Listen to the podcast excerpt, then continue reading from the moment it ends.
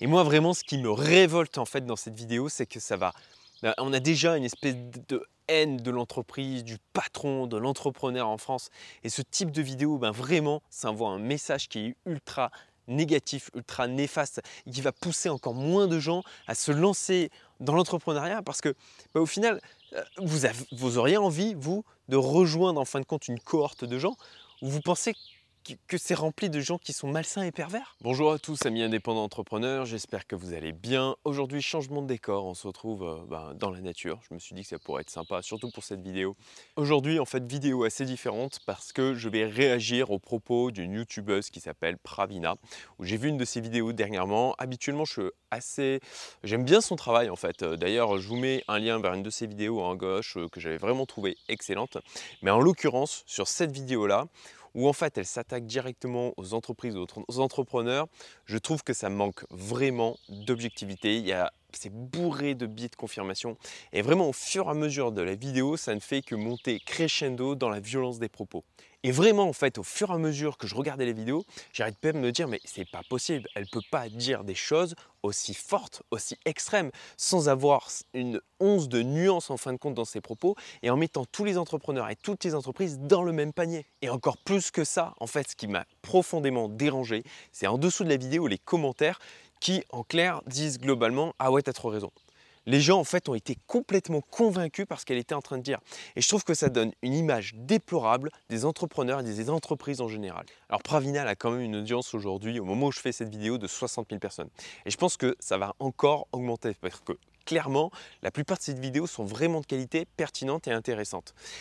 Là, en l'occurrence, vraiment, je trouve que ça dénote par rapport au reste. Et je trouve vraiment important de mon côté de faire une vidéo de réponse par rapport à ça parce que bah, j'ai à cœur de bah, l'image qu'on a des entrepreneurs, des entreprises, des indépendants. Et si je peux amener certaines personnes qui ont vu cette vidéo juste à prendre du recul et un peu réfléchir par rapport à ses propos, bah vraiment, ça sera ça de gagner. Alors à noter que je n'ai pas directement fait cette vidéo, j'ai quand même mis un commentaire pour expliquer ce que je ressentais par rapport à ce qu'elle mettait dans cette vidéo. Comme j'ai pas eu de réponse, bon bah du coup je me suis dit, ok, ben il n'y a a pas ça nuance pas les propos, il n'y a pas un minimum d'échange pour nuancer ce qu'elle est en train de dire. Bon bah ok, je fais la vidéo. Donc ce qu'on va faire dans cette vidéo aujourd'hui, c'est que je vais prendre des morceaux de la vidéo de Pravina, les morceaux qui m'ont les plus choqués, les plus scandalisés même, et je vais donc y répondre aujourd'hui. Et ce que je veux montrer avec cette vidéo, c'est que les choses ont évolué au fil du temps et que harceler, ce n'est pas euh, le méchant manager qui va hurler sur un salarié qui est en train de pleurer. Aujourd'hui, c'est beaucoup plus fin que ça et beaucoup de personnes vivent des vrais cas de harcèlement sans forcément pouvoir mettre le mot euh, sur la situation. Et surtout dans le tertiaire où c'est beaucoup plus silencieux, l'asservissement se fait discrètement. C'est un peu comme un virus qui va s'infiltrer et qu'on va pas voir venir. Ok, donc là, en fin de compte, on a le début de la vidéo. À ce moment-là, je me dis, bon, ok, euh, elle va certainement parler d'un truc qui va encore une fois m'intéresser avec une certaine pertinence, une objectivité. Malheureusement, j'étais assez déçu. 8 pièces et 12 pièces. Combien on gagne avec ça Alors écoutez, ou vous me rentabilisez ça, ou je peux vous garantir que ça va tomber le courrier. Mais où est-ce qu'il est ce con de Perchman?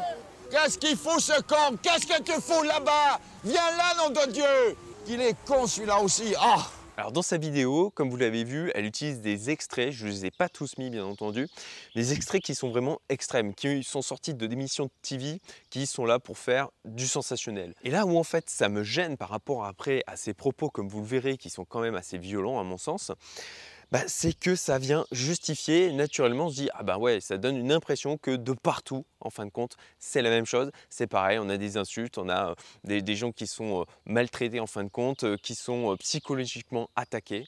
Et en soi, ben, c'est normal effectivement de prendre potentiellement des extraits, des situations extrêmes pour essayer d'illustrer ce qu'on est en train de dire. Mais comme il n'y a aucune nuance, en tout cas moi je n'en ai vraiment pas perçu, dans sa vidéo, il n'y a aucune nuance, ça donne l'impression, ça fait un amalgame, et ça donne l'impression qu'en fin de compte, c'est vraiment de partout pareil. Il y a exactement la même violence psychologique dans le tertiaire, elle est juste moins visible. En fait, elle est bien packagée. Parce que euh, dans le milieu des, bureaux, les salariés, ils n'hésitent pas à aller au prud'homme. Hein. donc, euh, les techniques qui vont être utilisées pour extraire le jus des salariés sont beaucoup plus fines. Ok, donc là, ça commence à partir un peu fort. Effectivement, on parle d'extraire le jus des salariés carrément. quoi. Ça fait complètement penser à des stéréotypes d'exploitation, d'esclavage. Et lorsqu'on parle du séminaire d'intégration, tu penses tout de suite au team building, au fait que tu vas resserrer des liens avec tes collègues, c'est quelque chose de positif. Mais en fait, en, en réalité, c'est quelque chose de beaucoup plus pervers, je pense. Ah ouais, pervers, carrément. Ok, on continue. Certains séminaires d'intégration peuvent durer jusqu'à trois semaines. Alors là, on prend un exemple de séminaire de trois semaines.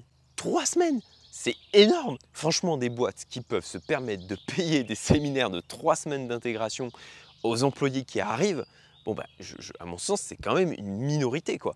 On ne parle pas là de, de toutes les entreprises. On se retrouve tous dans des hôtels luxueux, parfois même à l'étranger, donc on est extrait de notre milieu initial. Alors on pourrait penser que ça contribue à l'image de marque, et puis tant mieux pour les salariés, tant mieux, parce qu'en fait c'est presque des vacances payées par l'entreprise, merci. Mais- Alors là, encore une fois, à mon sens, on prend quand même un cas très particulier. On parle d'hôtels de luxe. Je pense que c'est, encore une fois, pas toutes les boîtes, euh, pas toutes les entreprises qui ont de la capacité de pouvoir financer un truc pareil. Mais il faut regarder ça d'un peu plus près quand même. Si le lieu est luxueux, il y a quand même certains détails qui peuvent étonner. Parce que par exemple, l'entreprise qui a la possibilité de nous payer une chambre aussi luxueuse, elle nous impose quand même le fait de devoir la partager avec un autre collègue. Et là, donc, elle parle de chambres partagées. Et je vous ai pas mis la totalité de l'extrait vidéo, mais en clair, ce qu'elle explique, c'est que euh, si on oblige les salariés à être ensemble en permanence, c'est pour leur laisser aucun moment de répit. Alors pour ma part, le fait de partager une chambre, je l'ai aussi connu en dehors du cadre d'une entreprise, en dehors du, du fait d'être salarié. Je l'ai aussi connu au, au sein de mon association dont je fais partie, le CJD, où ben, quand il y a des événements où on se regroupe sur 2-3 jours, ben, effectivement, il y a un partage de chambres. Et ben, ben, il ne faut pas forcément penser qu'il y a des raisons malsaines derrière. quoi. Et je crois pas que ce soit pour faire des économies. On fait pas des économies de bout de chandelle quand on choisit de faire dormir des milliers de personnes dans un palace. Des bouts de chandelle, vraiment. Bah, je sais pas, hein, moi je fais un calcul simple. Si on prend deux fois plus de chambres, puisque ça veut dire qu'au lieu d'avoir deux personnes par chambre, on a une personne par chambre, ça veut dire qu'on double le budget hébergement. Alors, ben, à mon sens, c'est pas des économies de bout de chandelle. Et puis le truc de croire que forcément parce qu'on va consommer des choses de luxe, on ne fait pas attention à ses dépenses, bah, c'est bien mal comprendre comment on devient riche en fait. Un autre élément trompeur, c'est que l'alcool y est très présent et sans aucune limite. Il y a beaucoup de, de personnes à Paris qui connaissent cette histoire de ce cabinet euh, très réputé où un salarié était devenu euh, paraplégique en sautant dans la piscine parce qu'il était trop alcoolisé lors d'un séminaire d'un thé. Parce que durant ces quelques jours ou semaines, dès que notre verre se vide, on est resservi et on revient tous à des séminaires avec 2 kilos en plus. C'est naïf de penser que c'est juste pour nous faire plaisir. Alors là, on a quand même plusieurs trucs. Déjà, c'est le fait que l'alcool soit illimité, à volonté. Euh, alors, euh, ça, c'est un truc que j'ai jamais vu. Euh, alors, des boîtes qui ont du coup des budgets illimités pour pouvoir faire ce genre de choses, franchement, j'en connais pas beaucoup. Donc, encore une fois, là, c'est certainement un exemple qui est vrai. Néanmoins, je pense qu'on est sur un cas vraiment ultra spécifique. Et là, si je prends juste mon expérience en tant que chef d'entreprise, franchement, de l'alcool dans les séminaires qu'on organise, bah à la base, moi, j'en voudrais même pas. C'est mes employés qui en réclament. Moi, je suis complètement. Je ne consomme quasiment pas d'alcool, sauf bah, événements ultra exceptionnels. Et sachant l'impact que ça a sur la santé, bah, effectivement, c'est pas un truc que j'ai envie d'avoir dans mes séminaires à la base. Néanmoins, encore une fois, on me le réclame. Donc, euh, ouais, je- je- j'en mets, mais pas illimité. J'ai pas un budget illimité, quoi. Et puis là, le truc de l'histoire de quelqu'un qui est devenu paraplégique parce qu'il avait trop bu lors d'une soirée, lors d'un séminaire d'entreprise. Mais enfin, je veux dire, des accidents à cause de l'alcool, ça se produit tout le temps. Dans les mariages, malheureusement en voiture, dans la rue, lors des enterrements de vie de garçons, aux anniversaires. Donc de, de prendre cet exemple-là en disant ah bah regardez, lors des séminaires d'entreprise, il y a des gens qui boivent trop. Mais ça arrive tout le temps. Pour moi, c'est absolument pas probant. En fait, le séminaire d'intégration, il faut le prendre comme il est. C'est un vrai lavage de cerveau. Mais très peu de gens s'en rendent compte ou pensent que ça ne va pas les atteindre, qu'ils sont au-dessus de ça. Et ils le voient comme un cadeau de l'entreprise dont ils vont profiter. Mais vous croyez vraiment que l'entreprise va investir autant d'argent dans des séminaires juste pour votre bien-être? Juste pour que vous fassiez plein de nouveaux copains et de copines? Waouh Alors oui, effectivement, les séminaires, c'est pour créer de la liaison sociale. Euh, et puis après, sur le côté, euh, oui, ben, vous pensez vraiment que les entreprises, elles font ça pour votre bonheur. Mais enfin, euh, je suis désolé, mais ça, c'est la vie de tous les jours. Dans la majorité des cas, on, fait quelque chose parce que effectivement, ça va aussi nous rapporter quelque chose. Les actions totalement désintéressées, elles sont ultra rares. Ça arrive, elles sont ultra rares. Et c'est pas juste le cas avec des entreprises. Et puis surtout, dire que c'est carrément contre nature qu'une entreprise pense au bonheur de ses salariés. Mais enfin là, c'est quand même gros. Enfin, je, je sais pas, contre nature quoi. Alors, je vais pas parler de toutes les études hein, qui expliquent tout simplement que quand on est heureux à faire ce qu'on fait, on va devenir naturellement plus productif. Je pense que c'est vous quelque chose que vous pouvez vous-même expérimenter. Quand vous faites quelque chose, que vous êtes motivé, que vous êtes content de le faire, bah, vous voyez bien que quand même vous allez y mettre plus de soin, que vous allez être plus rapide, que vous allez être plus motivé. Ça me paraît tellement logique. C'est contre nature pour une entreprise de penser au bonheur de ses salariés. Donc en clair, là, ce que l'on dit dans ce passage, c'est que les chefs d'entreprise, les managers, ils ne veulent pas que les gens qui sont leurs collaborateurs, les gens avec qui ils travaillent, soient heureux. Bon, euh, je pense que j'ai pas besoin d'ajouter quoi que ce soit, hein. vous comprenez l'absurdité de la chose. Si tu es encore là, c'est que tu apprécies cette vidéo. Donc pour me remercier, partage-la et si tu veux être tenu au courant des prochaines, abonne-toi. Si elle investit autant, c'est parce qu'il y a un véritable enjeu pour elle en termes d'engagement et en termes d'emprise sur le salarié. On va adopter des éléments de langage, un mode de fonctionnement qui va perdurer même en dehors des heures de travail. Alors oui, c'est vrai, effectivement, mais je pense qu'on peut dire ça de n'importe quel groupe social.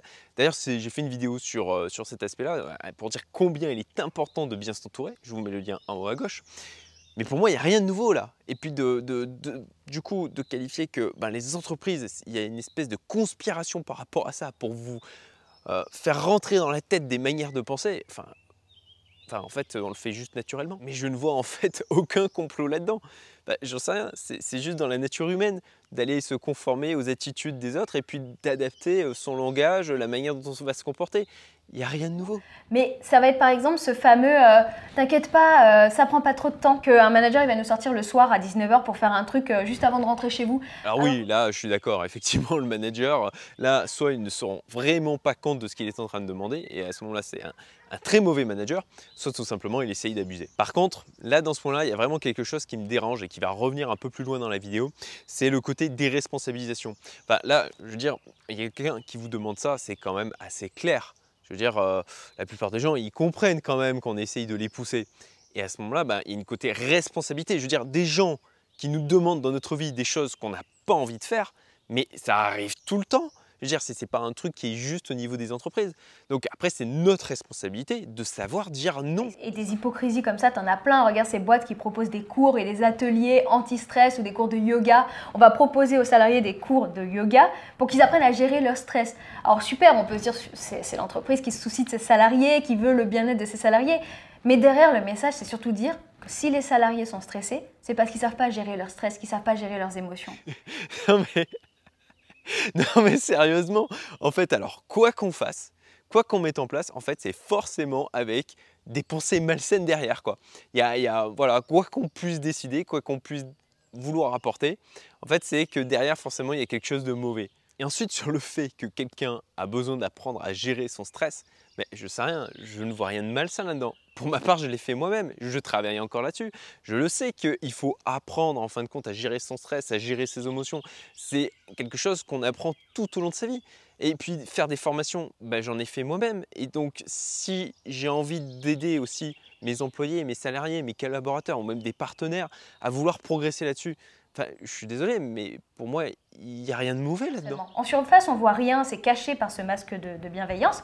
Ok, euh, un masque de bienveillance, carrément. Ok, donc en fin de compte, les managers, les chefs d'entreprise, les personnes qui gèrent des collaborateurs dans les entreprises, euh, en fait, euh, ils n'ont aucune bienveillance. Voilà, ce n'est qu'un masque, c'est qu'une façade pour mieux vous manipuler. Et ça va être de, plein de petites perversions quotidiennes. Et là aussi, les mots sont super forts. On parle de perversion quotidienne, de perversion quoi. Il y en a certains qui vont créer par exemple des addictions, ils vont faire des choses euh, régulièrement qu'ils savent qu'ils ne sont pas bénéfiques sur le long terme, mais ils vont le faire quand même parce que pour se récompenser, pour compenser la souffrance au travail. Ça va être des drogues, l'alcool, la malbouffe, des achats excessifs, euh, même se vautrer devant la télé-réalité parce que euh, tu veux te soulager de ta journée de travail. Alors quand ça arrive une fois, c'est pas grave, quand ça arrive quelques fois, ok, mais tout ce qui crée un plaisir immédiat pour compenser la journée de souffrance, et qui devient fréquent, quand c'est excessif, quand c'est une routine quotidienne, c'est qu'il y a un problème. Moi, j'avais des collègues comme ça qui, euh, qui achetaient des, biens de consommation, mais de luxe, des sacs de luxe. Elles avaient des sacs, des sacs Chanel, Louis Vuitton, euh,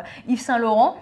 Et elles se ruinaient là-dedans tout le temps, c'était des achats compulsifs, mais parce qu'elles avaient besoin de dépenser. Non mais sérieux quoi, euh, là donc l'entreprise est responsable de tous les maux de la société. Les addictions, l'alcoolisme, la drogue, la consommation en outrance et même l'incapacité à savoir gérer son argent. Je pense qu'on peut quand même dire que là c'est quelque chose qui va bien au-delà de l'entreprise ces addictions, que c'est quelque chose de vraiment plus profond. Et là encore, en fait, ça me dérange vraiment sur l'aspect déresponsabilisation. C'est-à-dire, bah, je me drogue, c'est la faute de mon entreprise. J'achète des sacs Louis Vuitton et je, je suis surendetté, c'est la faute de mon entreprise. Je sniffe de la cocaïne, c'est la faute de mon entreprise. Des gens qui ont un mal-être, qui ont des addictions, bah, en fait, ça existe depuis toujours, même avant que la notion d'entreprise ne naisse. Vous vous rappelez tout à l'heure pourquoi je vous disais que ça venait crescendo au niveau de la vidéo? L'entreprise, elle est, elle est faite ainsi et ça ne changera pas. Alors là voilà, le jugement il est tombé. Et franchement pour moi ça a été, euh, ça a été l'apothéose quoi, de la vidéo, c'est qu'il n'y a aucune nuance. Toutes les entreprises sont comme ça. C'est une vidéo que je voulais faire depuis vraiment longtemps parce que j'ai travaillé dans des secteurs très différents et quel que soit le métier, quel que soit le secteur, c'est toujours la même chose, les mêmes situations. Non mais, non mais non mais ok, d'accord, vraiment aucune nuance quoi. On est vraiment tous dans le même panier.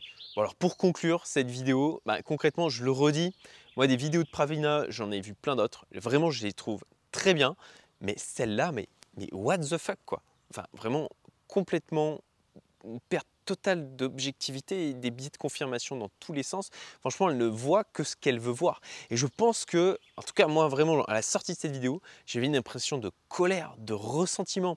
J'ai l'impression qu'effectivement, elle avait vécu des choses qui étaient pas top au sein des entreprises et que du coup, bon, ben, pour elle, elle s'est dit, ok, ben, toutes les entreprises, c'est comme ça. Et elle a fait l'amalgame complet des entreprises et forcément derrière des entrepreneurs et des chefs d'entreprise. On ne peut pas dire que elle dissocie la chose. Parce que si effectivement toutes les entreprises sont comme ça, eh ben, ça veut dire que les entrepreneurs, les chefs d'entreprise et même les managers dans les entreprises, eh ben, ils cautionnent ce système-là. En fait, ça donne l'impression que quoi que fasse une entreprise, un entrepreneur, un chef d'entreprise, un manager, eh ben, tout de suite, ça va donner interprétation d'intentions malsaines et même perverses en fin de compte derrière quoi. Et surtout moi en fait jusqu'à la fin de la vidéo j'attendais j'en sais rien quelque chose une nuance dire bon ben c'est pas toujours le cas il y a c'est des cas particuliers qu'elles se reprennent j'en sais rien mais non vraiment c'est jusqu'au bout et on est mis tous dans le même panier. Bon je vais pas tomber dans le même piège je vais nuancer pour ma part mes propos. Ok je suis sûr que les situations dont elle a parlé c'est des choses qui peuvent arriver. Je suis sûr qu'il y a parfois des gens un tout petit pourcentage hein, de gens qui ont des intentions malsaines et qui sont des manipulateurs. Oui, c'est des choses qui arrivent. Est-ce que vraiment vous voulez voir la vie, voir les choses en pensant que ce tout petit pourcentage de cas est représentatif de l'ensemble du monde? Mais à ce moment-là, c'est vivre dans un cauchemar. Est-ce que vraiment, à mon sens, on crée sa propre réalité? On définit ce que l'on veut voir. Parce que tout autour de nous, en fin de compte, c'est notre interprétation. Et donc là aussi, pour moi, c'est vraiment une notion ultra forte, la responsabilité. Et là, c'est de votre responsabilité de choisir si vous voulez voir le monde comme ce qui est expliqué dans cette vidéo, comme Pravina, ou si vous voulez bah, effectivement savoir qu'il y a des choses comme ça qui existent et que ça représente qu'un petit pourcentage dans la vie de l'entreprise. Et c'est là aussi où on tombe carrément dans le pied de confirmation parce que si vous vous mettez à voir le monde comme ça, bah, effectivement, vous allez le voir comme ça. Et à chaque fois qu'il y a quelqu'un qui va avoir une bonne action envers vous, eh ben, vous allez chercher les intentions malsaines, perverses qu'il peut y avoir derrière ça. Et pour ma part, je pense que la plupart des gens, ils sont bienveillants. Vous en connaissez beaucoup des gens qui se disent je suis un salaud et je l'assume jusqu'au bout. Après, il faut pas être naïf non plus. Oui, bien sûr que tout le monde cherche son propre intérêt. C'est naturel. Mais ça ne veut pas forcément dire qu'on qu'on veut du mal à autrui. Et moi vraiment ce qui me révolte en fait dans cette vidéo c'est que ça va... Ben, on a déjà une espèce de haine de l'entreprise, du patron, de l'entrepreneur en France.